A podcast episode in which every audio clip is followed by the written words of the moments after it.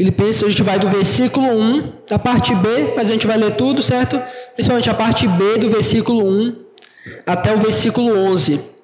Vou tentar ir com vocês. Filipenses 3, a partir do verso 1.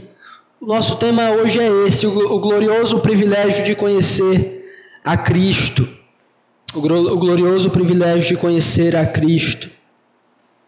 A gente já falou sobre muitos temas né, na, na carta de Paulo aos Filipenses. A gente falou sobre amizades cristãs, sobre relacionamentos cristãos. A gente falou sobre a prioridade do Evangelho, sobre como Paulo prioriza o Evangelho, sobre como ele se importa com o Evangelho, sobre como ele valoriza o Evangelho. Ele mostrou que o Evangelho é mais importante do que o bem-estar dele, mais importante do que a saúde dele, mais importante do que o seu próprio nome. Paulo não se importa com o seu status. Paulo não se importa se é bem visto na, na, na sociedade onde ele está. A, a, preocupação de Paulo, e deve ser a nossa também, é que o Evangelho seja pregado, é que as pessoas conheçam o Evangelho de Jesus Cristo. E que nós é, pregando esse evangelho, vivamos também esse evangelho, vivamos de maneira coerente com esse evangelho, vivemos de maneira apaixonada, é, expressando o que é esse evangelho no nosso viver diário. A preocupação de Paulo em Filipenses, eu tenho falado, não é tanto que eles conheçam o evangelho, porque eles já conhecem, mas é que eles vivam de modo digno do evangelho. Ele usou exemplos para isso, usou o exemplo de Jesus, usou o exemplo de Timóteo, de Epafrodito. E agora a gente está no capítulo 3. A gente vai ler dos versículos de, 3, de 1 a 11, certo? Filipenses 3, do 1 ao 11. Todos encontraram? Amém? Vai dizer assim a palavra de Deus. Quanto ao mais, irmãos meus, alegrai-vos no Senhor. A mim não me desgosta e é segurança para vós outros que eu escreva as mesmas, as mesmas coisas. Acautelai-vos dos cães, acautelai-vos dos maus obreiros, acautelai-vos da falsa circuncisão, porque nós é que somos a circuncisão, nós que adoramos a Deus no Espírito e nos gloriamos em Cristo Jesus, e não confiamos na carne. Bem que eu poderia confiar também na carne.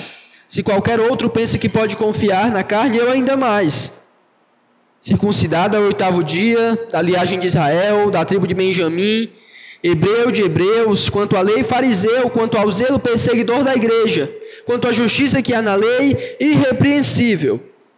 Mas o que para mim era lucro, isto considerei perda por causa de Cristo. Sim, Deveras considero tudo como perda, por causa da sublimidade do conhecimento de Cristo Jesus, meu Senhor, por amor do qual perdi todas as coisas e as considero como refúgio para ganhar a Cristo e ser achado nele, não tendo justiça própria que procede da lei, senão a que é mediante a fé em Cristo, a justiça que procede de Deus, baseada na fé, para o conhecer e o poder da sua ressurreição e a comunhão dos seus sofrimentos conformando-me com ele na sua morte, para de algum modo alcançar a ressurreição dentre os mortos.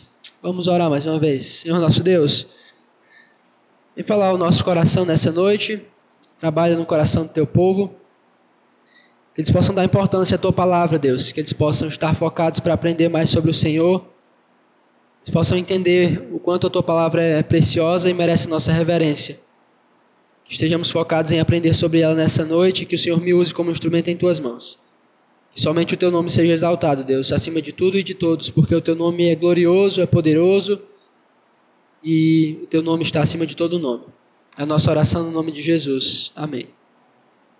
É, no comecinho dessa, desse texto é um texto que a gente percebe que há um pouco de dificuldade para entender a divisão dessa passagem.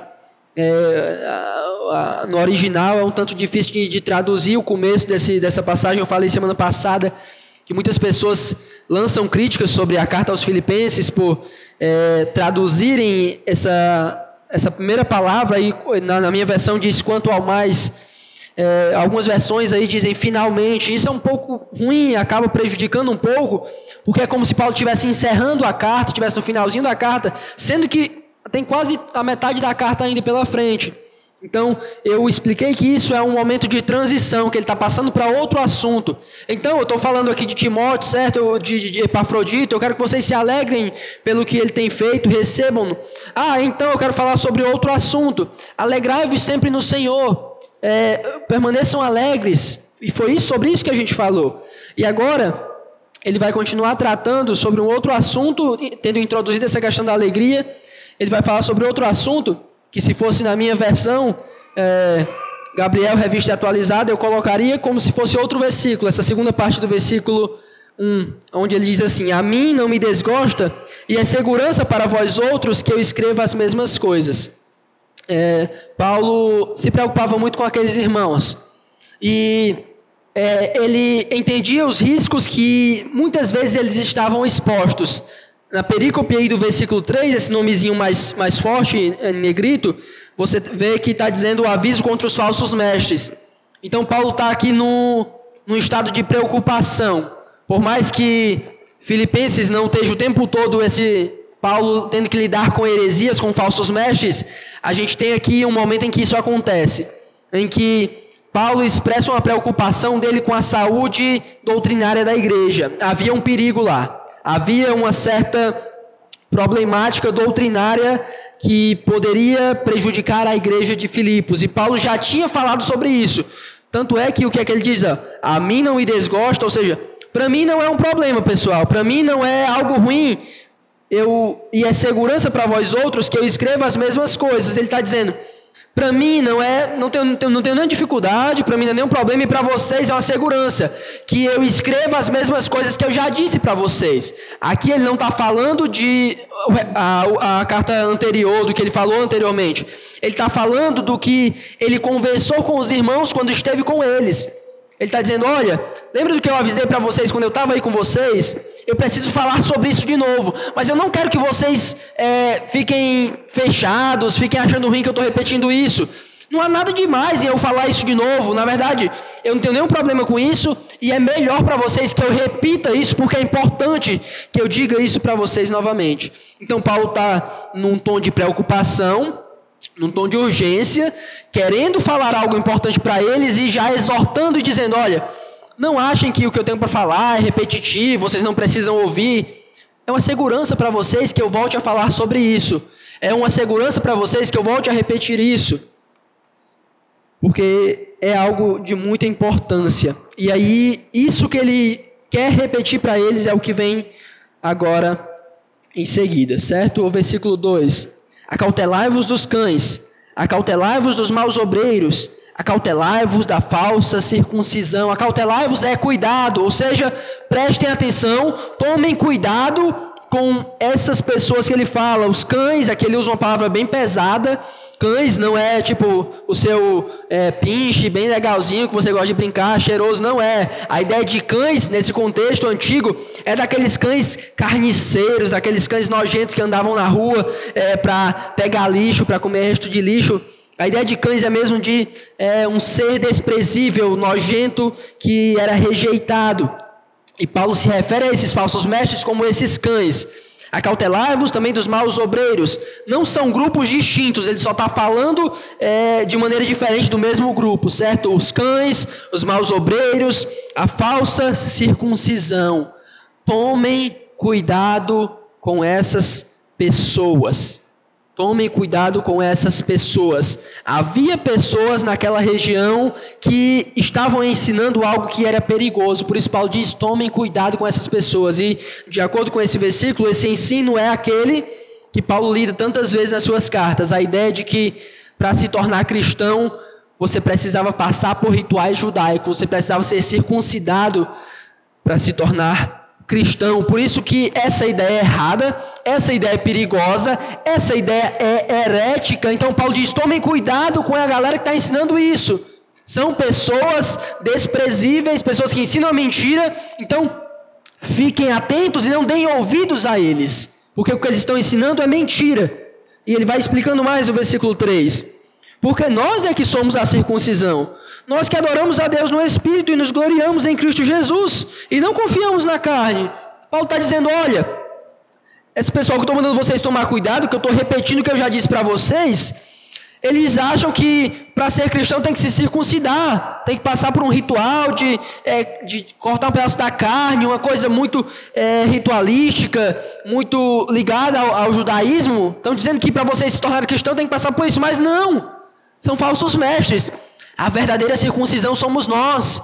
A verdadeira circuncisão não é mais operada é, numa parte do corpo humano, é, fisicamente, mas é no coração, no interior do ser humano. Nós somos a circuncisão.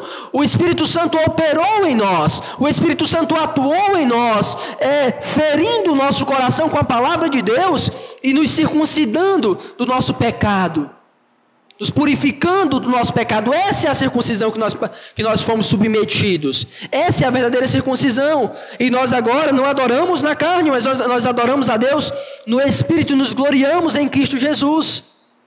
A nossa adoração não é carnal, não é um simples ritual. Nós adoramos a Deus através do Espírito Santo que habita em nós.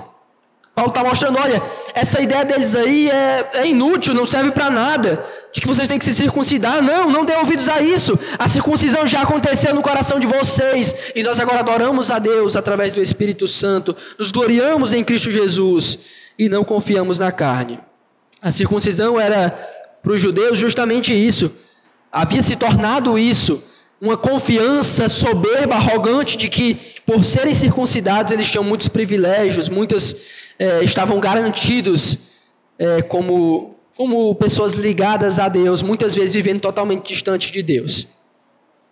E Paulo agora vai fazer um confronto. Ele diz no versículo 3 que eles não confiavam na carne. Os cristãos não confiam na carne. Mas aqueles caras que estavam pregando isso para eles, que ele mandou eles terem cuidado, eles confiavam na carne. E Paulo diz: Bem que eu poderia confiar também na carne. Se qualquer outro pensa que pode confiar na carne, eu ainda mais. O que é que Paulo está dizendo? É que realmente em algum nível é correto confiar na carne? Não, Paulo está dizendo, amigos, olha, esses caras que estão aí inventando histórias para vocês, mentindo, pregando heresias, se eles acham que pode confiar na carne e se em algum nível fosse possível confiar na carne, eu poderia muito mais. Eles aí são fraquinhos, eles aí não, se for comparar com a vida que eu vivia antes, eles não chegam nem aos meus pés. Então, eles estão dizendo que é, podem se confiar na carne. Se alguém poderia se confiar algum dia na carne, eu poderia muito mais. E Paulo vai explicar por quê, a partir do versículo 5. Circuncidado no oitavo dia, da linhagem de Israel, da tribo de Benjamim, hebreu de hebreus. Muitos desses homens, muitos deles, talvez nem haviam sido circuncidados, essa circuncisão raiz. Tem a circuncisão raiz e a circuncisão Nutella. Como era? O cara, é, ele se convertia ao judaísmo já grande, aí ia passar pelo processo de circuncisão, né? Mas era grande. Mas a circuncisão raiz era ali no oitavo dia, o menino bem pequenininho, pá, tacava uma pedra, pegava uma faca, uma, um facão, o que fosse, e cortava. Era essa circuncisão raiz. E Paulo diz: olha, eu fui ali mesmo no oitavo dia, não foi depois. Eu sou da linhagem de Israel, eu sou da tribo de Benjamim, uma das principais tribos. A tribo de Benjamim foi uma das tribos que se mantiveram fiéis ao, ao reinado de Davi, que não se rebelaram contra o, o rei davídico. Hebreu de Hebreus. Quanto à lei, fariseu. Paulo havia sido, se tornado mestre da lei, ensinado aos pés de Gamaliel, um homem é, muito instruído, com muito conhecimento.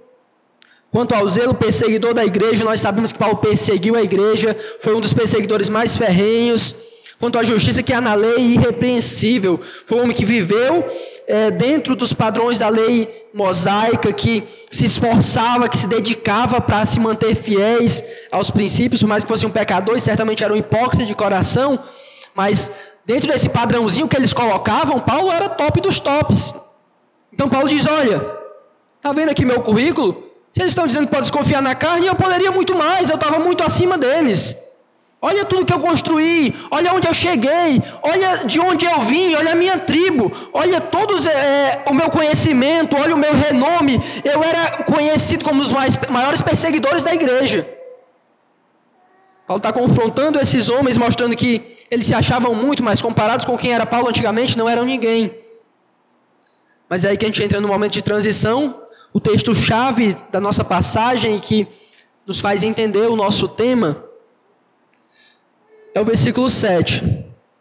Paulo não está falando isso para se gabar, para dizer, olha, eu sou tudo isso. Não, ele está dizendo, olha, se eu quisesse me gabar por confiar na carne, eu poderia, muito mais do que esses caras. Mas ele diz no versículo 7, e tem um mais, conjunção adversativa, em contraste com o que estava vindo anteriormente, ele diz: Mas o que para mim era lucro, isto considerei perda por causa de Cristo. Sabe o que, é que Paulo está dizendo? Tudo que eu falei, eu desprezei, eu deixei para trás para ganhar a Cristo. Tudo que esses caras dizem, eles dizem ter isso e nem chegam aos pés do que eu tinha. Eu consegui muito mais, mas tudo isso que eu tive, ao encontrar a Cristo, eu considerei tudo aquilo como perda. É como se tivesse a coluna de crédito, a coluna de débito. Tudo isso aqui estava na coluna de crédito de Paulo. Eu sou fariseu, eu era perseguidor, eu era da linhagem de Israel. Tudo isso na coluna de crédito para ele está positivo para Paulo. Ele colocou para a coluna de débito. Não serve mais nada para mim não tem mais nenhuma utilidade para mim. E ele vai descrevendo ainda mais como é, esse, essa nova vida dele é superior a essa antiga, no versículo 8. Sim, deveras, ou seja, realmente eu considero tudo como perda, por causa da sublimidade do conhecimento de Cristo Jesus, meu Senhor, por amor do qual perdi todas as coisas e as considero como refúgio para ganhar a Cristo. Paulo está dizendo: olha, o que eu estou dizendo é verdade. O, tudo isso que eu tinha, eu desprezei, não importa mais para mim, eu deixei para trás. E eu deixei por causa da sublimidade do conhecimento de Cristo. Eu deixei porque conhecer a Cristo é melhor, porque conhecer a Cristo é muito superior, porque o valor de conhecer a Cristo excede muito em tudo isso. Por querer encontrar-me com Jesus, por conhecer, estar unido, ter um relacionamento com Ele, vale muito mais.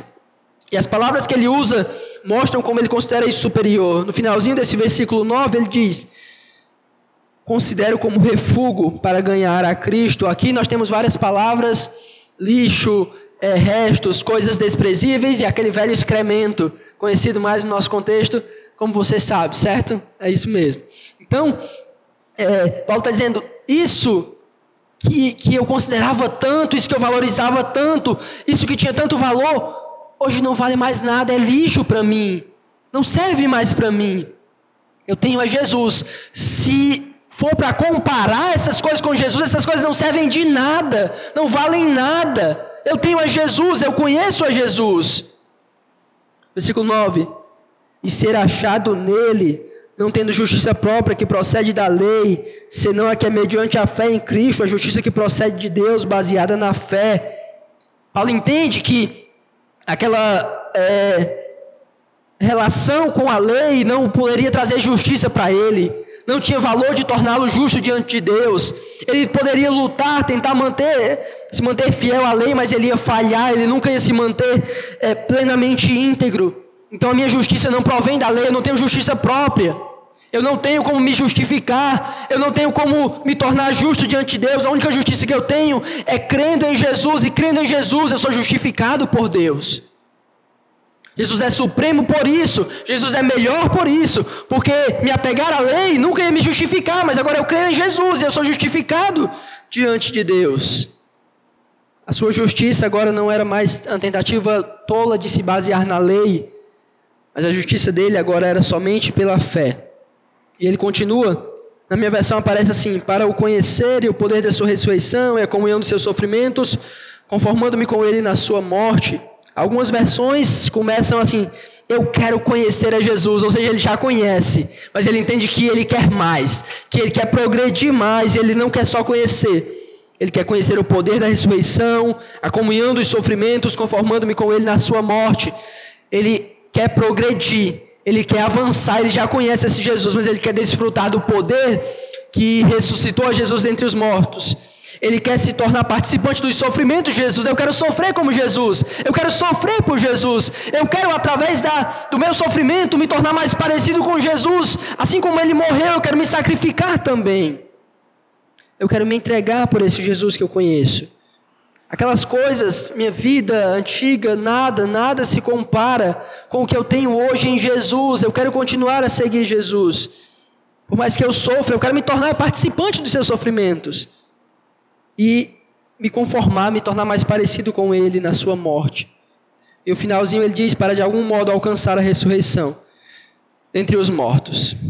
Paulo conclui falando da sua expectativa. Ele diz: Olha, eu quero fazer isso para de alguma forma eu alcançar a ressurreição dentre os mortos. Aqui não quer dizer que Paulo tinha medo de, de alguma forma, não conseguir alcançar a ressurreição, não. Quando a gente lê 1 Tessalonicenses, Paulo diz que quando Jesus voltar, é, os mortos em Cristo ressuscitarão e os que estão vivos, eles serão elevados às alturas ainda vivos. Então Paulo não sabia como ia ser o dele, não sabia como ia acontecer com ele, mas ele diz: "Olha, eu quero continuar conhecendo a Jesus para que de um modo ou de outro eu vá, mesmo que eu esteja morto e ressuscite ou estando vivo e suba com ele, de algum modo eu quero alcançar a ressurreição dentre os mortos." Entre os mortos. Paulo é, fala sobre esse glorioso privilégio de conhecer a Jesus, de entender que antes tudo que ele tinha, tudo que ele tanto valorizava, que aquilo nada, nada tinha valor comparado a Jesus. Porque o privilégio de conhecer a Jesus excede a qualquer coisa que tenhamos nesse mundo. Qualquer coisa. Eu quero trazer duas aplicações. A gente está com pouco tempo, já vai dar nove horas. Duas aplicações para a gente concluir nessa noite, tá bom? Primeira, lembrando ali do, do comecinho do, do capítulo 3, quando Paulo diz, olha, não é nenhum problema para mim eu relembrar isso para vocês, e é até segurança para vocês, certo? Eu quero que você entenda que é, algumas verdades são tão importantes, são tão preciosas, que a gente precisa o tempo todo estar sendo relembrado dessas verdades. Algumas coisas na vida cristã são tão importantes que a gente tem, tem que estar ouvindo o tempo todo. Algumas coisas ou alguns perigos são tão grandes que nós temos que estar constantemente sendo alertados por eles. Então a minha exortação para você é aprenda a entender que quando as pessoas ou te previnem de um erro, ou te exortam quando você erra, ou quando é, elas repetem algo que você já sabe, isso não é um problema, isso não é chateação, isso é uma demonstração de amor, uma preocupação para que você não caia no erro. A gente tem a tendência de, é, quando a gente já sabe de uma coisa, e a gente é jovem, jovem tem isso, a gente sabe de uma coisa, mas a gente vai fazer a coisa errada do mesmo jeito. E a gente fica com raiva quando a gente, pessoas chegam para nós e dizem, cara, cuidado, eu sei, eu sei, não precisa me dizer, eu sei, já me disseram isso várias vezes. Cara, não faz isso não. Eu já sei, mas tem que perturbar, eu já disse que eu sei, não precisa ficar me avisando. Eu... Aí a gente vai e faz a coisa errada. A gente, não, não precisa ficar repetindo. E você no outro dia faz a coisa errada. Não vai, é, não fala desse jeito, cara. É errado tu falar assim. Eu sei, mas tu acha que eu não ligo provérbios? Eu sei. Aí você vê ele tá falando daquele jeito. Cara, não se aproxima dessa pessoa. Não é bom para você se aproximar. Tá bom, já entendi, né? Eu vou, vou ficar longe. E ela tá do lado daquela pessoa. Não escolhe esse caminho. Eu sei. Gente, repetição. Algumas coisas precisam estar o tempo todo martelando na gente. A gente só aprende quando a gente fica, pessoas ficam batendo, batendo, batendo, nos dizendo, faz isso que agrada a Deus, ou não faz isso porque não agrada a Deus. Algumas vezes nós vamos ter que ouvir 10, 20, 30 vezes, porque a gente só aprende desse jeito. A gente é assim, a gente é tolo por natureza. Jovens, velhos, todo mundo só aprende um monte de vezes, e às vezes nem aprende assim, só aprende quando quebra a cara. Mas quando alguém chega para você e diz, repete, faz isso, segue esse caminho porque é melhor para você, não se revolte, não ache ruim, porque isso é segurança para você. Porque isso é o caminho de Deus para que você não caia, não quebre a cara. É Deus te alertando, te advertindo para você não fazer algo que desagrada a Ele. Paulo se preocupa com aqueles irmãos e diz: Não achei ruim que eu estou repetindo isso para vocês. Não é um problema eu ficar repetindo isso, eu já falei, eu sei, mas é tão perigoso, é tão sério. É se você errar, vai ser tão ruim, porque eu quero repetir isso para você. Eu quero te dizer isso novamente. Então não tem essa atitude tão, tão, tão tola, né? tão insensata de eu já sei. Você sabe, mas talvez se você ouvir mais uma vez, vai entrar na sua cabeça, que é tão difícil de entrar. Talvez se você ouvir mais umas dez vezes, vai entrar no seu coração, algum dia você vai se tocar. Cara, já ouvi isso tantas vezes, né? Tá bom de eu parar já me disseram tantas pessoas isso, tá bom de eu mudar o meu caminho. Então, aprenda que algumas vezes você vai ter que ouvir muito, muito para você aprender e entrar na sua cabeça. E a última aplicação central desse texto, dessa passagem, por favor, entenda isso. A gente termina já já. Jesus. Jesus, ele é tão, tão glorioso, tão, tão grande, tão poderoso, tão belo, tão sublime que, que tudo, tudo no mundo perde o seu valor comparado a ele. Quando se coloca qualquer coisa em comparação com Jesus, nada pode exceder o valor dele. Entenda o quanto ele é grandioso, entenda o quanto ele é valioso, entenda que tudo mais perde o brilho, perde o valor, se torna desprezível quando se tenta colocar isso em oposição a Jesus. Sendo assim, sendo Jesus esse ser tão grande, tão poderoso, sendo a união com Ele algo tão bom, conhecer a Jesus é a melhor coisa que poderia ter nos acontecido. Ter a Jesus é, o bem mais precioso para qualquer um de nós. Estar unido a Jesus é a coisa mais maravilhosa de todas. De tal forma que se você tem a Jesus, você tem tudo. De tal forma que se você tem tudo no mundo, mas não tem a Jesus, você não tem nada todos os, os diplomas, todas as riquezas, todas as pessoas ao seu lado, tudo, tudo se torna vazio, se torna vão, se torna desprezível, se torna é, sujos, apenas é, vapor longe de Jesus. Longe de Jesus, qualquer família, qualquer bem, qualquer é, elogio, nada, nada tem significado algum. Somente Jesus é o que dá sentido a todas essas outras coisas. É o conhecimento sublime de Jesus que nos dá, dá sentido às nossas vidas. É saber o quanto Jesus é maravilhoso e o quanto Ele habita em nós que dá sentido às nossas vidas. A gente pode ter tudo, mas se nós não tivermos a Ele, a gente vai estar eternamente perdido. Tem, o Paul Washer diz isso de uma maneira tão maravilhosa que se você é, colocasse numa balança toda, toda a beleza do mundo, todos os vales, as montanhas, toda a riqueza, todo o prazer, tudo, e colocasse Jesus do outro lado da balança, ele ainda pesaria mais, porque ele excede a tudo em glória, ele é maravilhoso, ele é precioso, ele está unido a nós. Não tente colocar nada no lugar de Jesus. Não tente colocar nada no lugar de Jesus. Não tente fazer alguma, de alguma outra coisa, de alguma outra pessoa, o centro da sua vida, porque se você fizer isso, a sua vida vai ser vazia, longe de Jesus. Ele vai ser sempre, ele tem que ser sempre o centro de tudo, se você o conhece. Isso é a melhor coisa que poderia ter acontecido em sua vida. De tal maneira que, se nós perdemos os nossos bens, se nós perdemos a nossa casa, se nós perdemos o nosso, nosso cônjuge, se nós perdemos qualquer coisa, se nós tivermos a Jesus, nós ainda temos tudo. Tudo. Há, não há nada mais sublime do que conhecer a Jesus. Esse é o glorioso conhecimento, o privilégio de conhecer a Jesus. Se você recebeu isso, você é privilegiado. E em algum sentido você não precisa de mais nada para dar sentido à sua vida, de mais nada para preencher o seu coração. Paulo encontrou isso. Paulo encontrou isso e ele não lamentava mais. Não lamentava mais o que ficou para trás. Ele simplesmente disse: Eu tenho a Jesus. Quando você tem a Jesus, você não olha para o lado procurando algo mais. Você tem a Jesus e isso basta.